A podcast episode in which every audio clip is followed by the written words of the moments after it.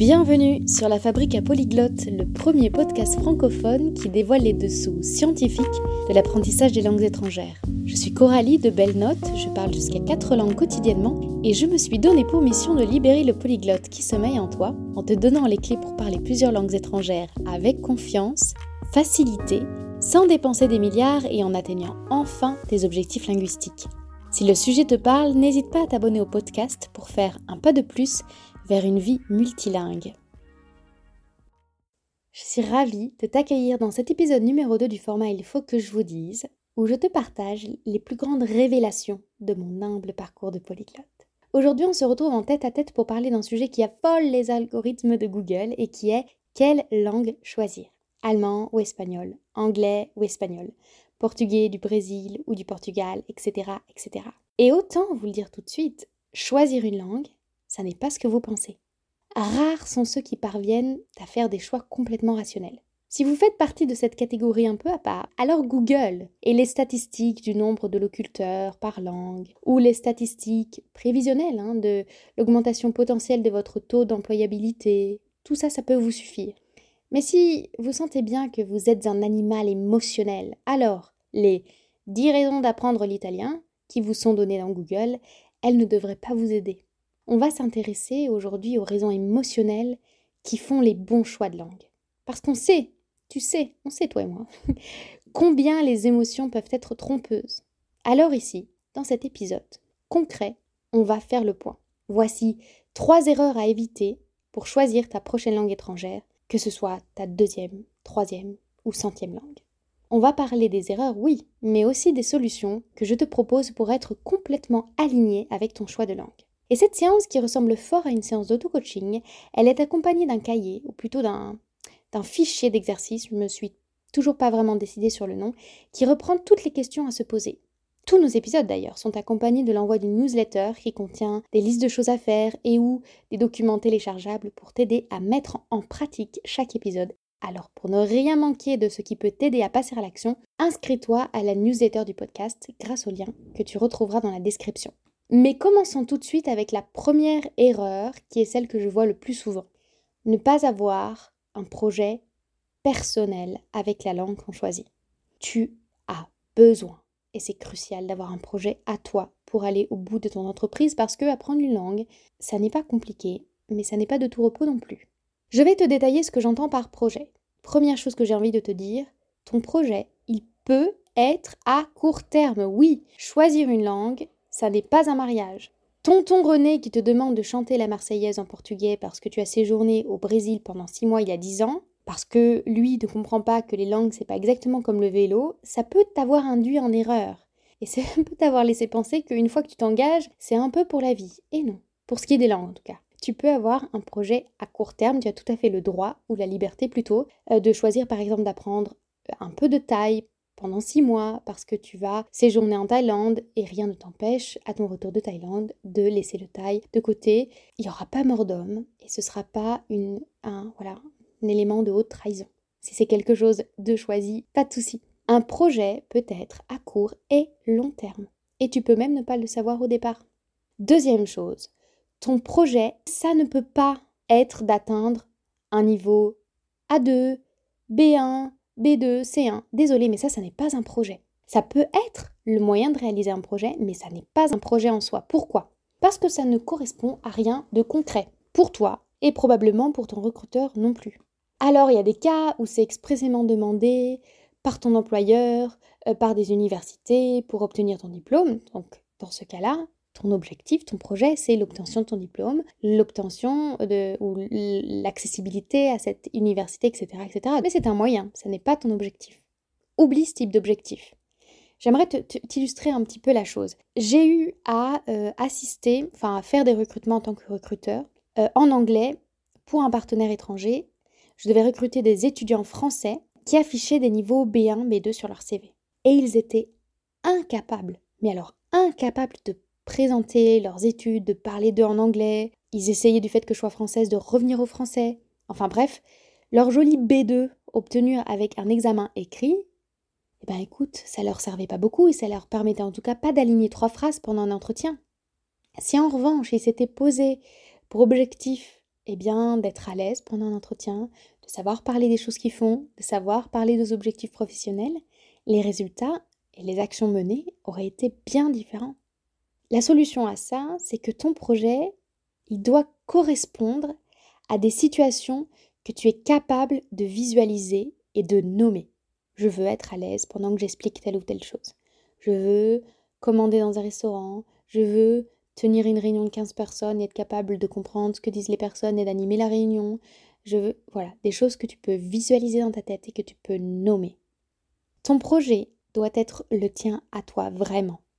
Débarrasse-toi autant que tu le puisses de la notion de devoir. Des exemples de devoir qu'on s'impose. J'améliore mon anglais parce que je ne peux pas avoir un niveau inférieur en anglais que j'apprends depuis 10 ans par rapport à mon espagnol que j'apprends depuis deux ans. Ça te parle? J'améliore mon anglais parce que ma petite sœur qui a six ans de moins que moi, elle parle mieux anglais que moi. Mon père est allemand, il m'a toujours parlé français, mais je dois apprendre l'allemand parce que c'est sa langue et parce que je manque une part de moi si je l'apprends pas. C'est pas toujours évident de savoir quand on s'impose des choses en plus par loyauté ou parce qu'on a des idées reçues. Je t'inviterai à tenir un journal, surtout, bah, pas forcément à remplir tous les jours, hein, si c'est pas quelque chose avec laquelle tu es à l'aise, mais surtout pour les jours où t'as pas envie de faire ta leçon euh, d'allemand, par exemple. Au lieu de, te dire, bon, bah, je fais rien, tu attrapes un carnet pendant 5-10 minutes et tu notes, même éventuellement en français, pourquoi je veux pas faire mon, allemand aujourd'hui? Parce qu'en fait, j'ai un vrai projet, je l'apprends pour connaître mieux mes origines, blablabla. Euh, je suis fatiguée. Voilà, tu creuses un petit peu. Juste, et, si tu te mets un, timer, tu dis j'écris pendant tout ce temps-là, tu vas sortir des premières idées, tu vas aller plus en profondeur et tu découvriras des choses. J'ai par exemple découvert que j'étais mal à l'aise avec le fait que l'anglais soit en passe de ne plus être la langue dans laquelle je suis la plus à l'aise et qu'elle soit dépassée entre guillemets euh, par des langues que j'ai apprises bien après. Et donc j'ai appris que je me sentais mal à l'aise avec ça.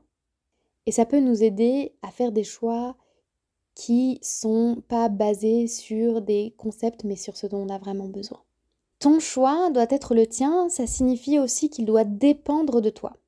Et là, je vais m'attarder, euh, je vais, j'allais dire m'attacher, m'attacher, m'attarder sur des situations particulières, notamment la langue dans le couple, dans un couple mixte culturellement, linguistiquement parlant. C'est une décision à prendre à deux. Je répète, c'est une décision à prendre à deux. On n'apprend pas une langue pour faire plaisir à quelqu'un. Et ça marche dans les deux sens. Tu ne peux pas attendre de ton conjoint ou de ta compagne qu'il apprenne ta langue maternelle. Et si lui ou si elle ne le fait pas, ça n'est pas la démonstration d'un manque d'amour. Et vice-versa. Ça n'est pas parce que toi tu n'apprends pas la langue maternelle de ton conjoint que tu fais preuve de manque d'amour. Et même si tout le monde autour de vous vous dit que c'est trop dommage de pas en profiter, que vous devriez vous parler en telle ou telle langue, vous fermez vos oreilles, vous, vous souriez, vous n'en pensez pas moins et vous continuez comme vous avez décidé entre vous deux. Pareil avec les enfants. Dans le cas où, et là je ne parle pas euh, de nouveau-nés, hein, je parle d'enfants qui ont déjà appris une langue maternelle, vous décidez de changer les langues entre vous, ou d'ajouter une langue. C'est un choix qui va se faire avec votre enfant. Il peut ne pas coopérer du tout et il faudra prendre en compte le fait qu'il accepte ou non d'intégrer une nouvelle langue entre vous. Donc, votre projet linguistique, il va dépendre de vous seul. On fera des épisodes dédiés sur euh, les enfants, sur le couple, mais là on est dans les projets de langue individuelle. Ce qui signifie aussi que vous devez être vigilant à ne pas absorber les désirs des autres. On a un petit peu abordé ceux des parents, mais ça peut être aussi ta maîtresse de CP que tu aimais trop et qui te répétait que tu avais un talent de dingue pour l'espagnol. Et puis, les désirs des autres, c'est aussi des désirs collectifs. Ces désirs collectifs, ils peuvent concerner le choix d'une langue. Par exemple, il y a en ce moment une tendance très forte sur le coréen. Et tu peux vouloir l'apprendre parce que ça correspond à un appel intérieur, mais aussi parce que tu es transporté dans le tourbillon de cette mode. Et tu, le sens au fond de toi que c'est pas toi, mais tu, peux mettre des mois à te l'avouer. Et cette, ce tourbillon, il vient lui-même d'une politique internationale, d'un lobby culturel coréen très bien le mener. Enfin, promis, je ne vais pas m'éloigner dans les sphères euh, géopolitiques. Donc, le choix de langue peut être concerné par ces désirs euh, collectifs, mais le mode ou le moyen d'apprendre peut aussi concerner euh, ces désirs collectifs que tu peux absorber. Le désir d'être efficace, le désir d'apprendre en moins de temps possible, le désir d'avoir un joli carnet de langue. Tu peux être en décalage avec ton intériorité si tu es en train d'absorber des désirs collectifs.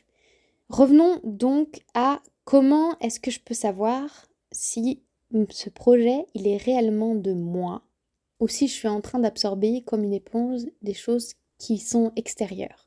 Premier critère, le temps. Le temps est un critère génial pour plein de choses d'ailleurs. Parfois on le déteste, parfois on, lutte contre lui parce qu'il va trop vite ou trop lentement quand on est plus jeune, mais il a le pouvoir de clarifier les choses. Si tu es une personne qui a beaucoup de mouvements dans sa vie, qui est très dans l'action, qui est plutôt un zébulon, je te donnerai comme échelle de temps un an.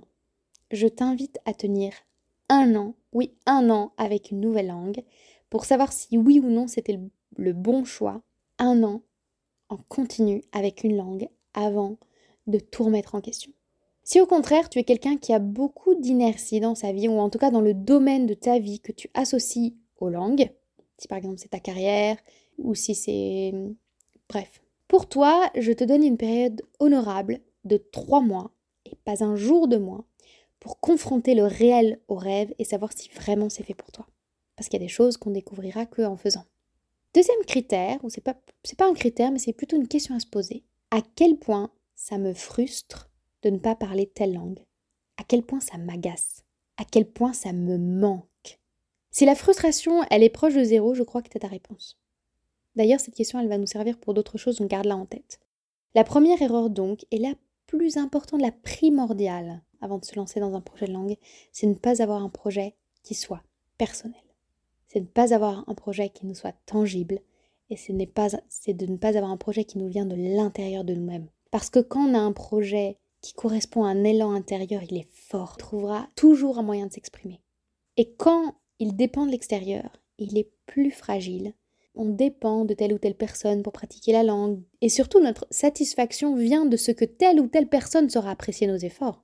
C'est un terrible piège parce que c'est la voie directe vers l'insatisfaction Parfois, si on n'est pas habitué à savoir ce qui anime notre monde intérieur, on peut adopter deux postures. Soit on va creuser avec des techniques comme le journaling, qui est le fait de tenir un journal et de se poser des questions. Soit on va tester. Voilà, tester et observer.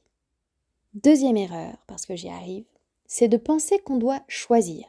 Allemand ou espagnol, mais pourquoi pas les deux? Encore une fois, tout mon discours n'est pas vraiment adapté aux jeunes qui sont collégiens, lycéens, euh, étudiants à l'université et qui là ont un choix ils ont des, cases, des cases pardon, à cocher. Mais si vous êtes adulte ou un étudiant en mesure de gérer son apprentissage autodidacte, euh, alors ma question, je la repose. Pourquoi choisir? Si on se dit ça, si on se dit bah, pourquoi je, je dois faire un choix, normalement ça détend. Parce que la question va se poser, ça va pas être quelle langue, mais ça va être par quelle langue je commence. On va pas commencer les deux en même temps. C'est possible, j'en ferai un épisode dédié parce que c'est souvent une question. Mais est-ce qu'on a envie de se rajouter des difficultés? Vraiment? Même si c'est de l'ordre du possible. Pour ceux qui aiment le challenge, j'en ferai un épisode dédié. Mais là, j'ai envie de dire non. Posons-nous la question par laquelle je commence. Reprenons donc allemand ou espagnol. Par laquelle je commence? Eh bien, je confronte les langues. Mais cette fois-ci, je ne confronte pas les langues avec des statistiques abstraites. Je ne vais pas aller 10 euh, raisons d'apprendre l'allemand, 10 raisons d'apprendre l'espagnol et je confronte les raisons. Non je vais confronter mes projets parce que j'aurais dit, ok, quel est mon projet avec l'espagnol? Quel est mon projet avec l'allemand? Maintenant, je confronte ces deux projets personnels. Est-ce que j'ai des dates d'échéance euh, pour des voyages, pour des concours, pour des auditions qui feraient que j'apprendrais une langue avant l'autre? Est-ce que j'ai pour chacune les meilleures conditions d'apprentissage? Est-ce que je ne serais pas, je sais pas moi, euh, déjà en immersion en Allemagne plus tard? Est-ce que si je ferme les yeux et que je m'imagine dans un an, je me sens plus frustrée de ne pas parler l'espagnol ou l'allemand? La frustration, c'est aussi un, bon moyen de passer à l'action.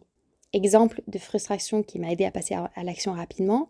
Euh, je suis arrivée en Sicile sans parler l'italien. Je me suis dit, je ne peux pas partir de ce pays sans avoir appris à maîtriser la langue. Euh, mais j'y reviens de suite avec la troisième erreur.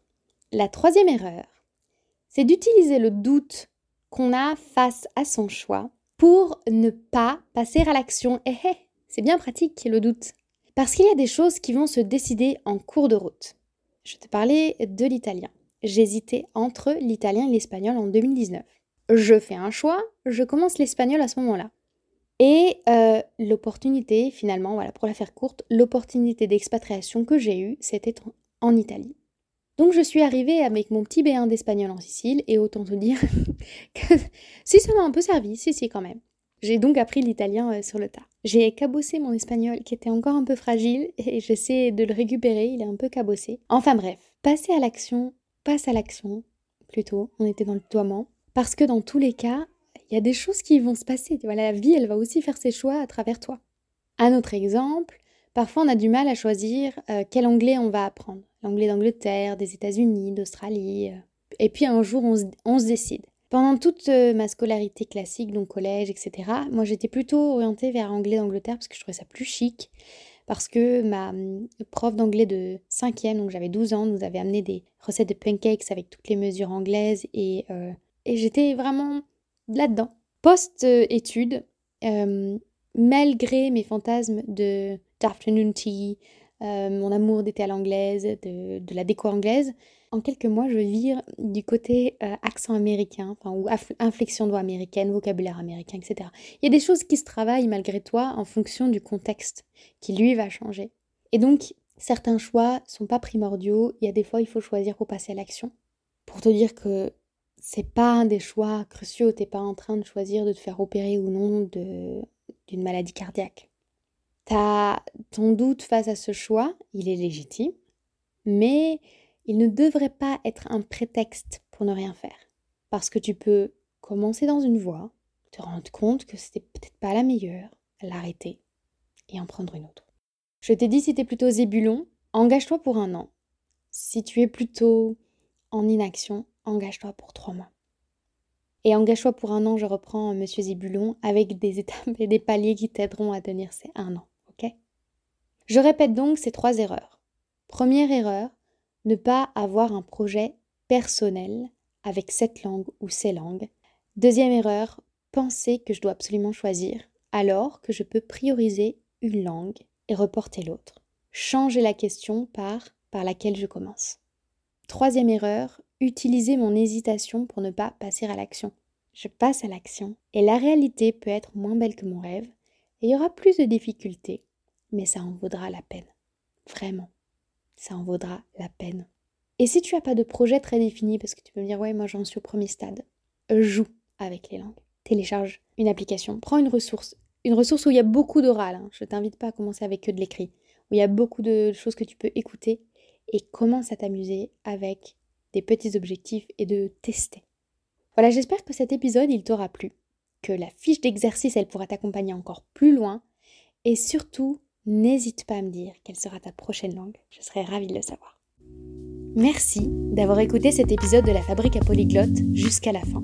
J'espère qu'il t'aura donné de nouvelles perspectives sur l'apprentissage des langues étrangères, qu'il t'aura inspiré et motivé, voire même instruit, si c'est le cas, tu peux soutenir le podcast en lui attribuant 5 étoiles via ta plateforme favorite et en le partageant autour de toi. Et si tu as des questions ou bien l'envie de rebondir sur le sujet du jour, je t'attends dans l'espace commentaire disponible sur certaines applications. Pour recevoir encore plus d'astuces et de conseils concrets pour passer à l'action, inscris-toi à notre newsletter hebdomadaire disponible sur www.bednote.co. Le lien sera situé dans l'espace de description. Sur ce, je te souhaite de belles conversations en langue étrangère et je te dis à bientôt pour le prochain épisode.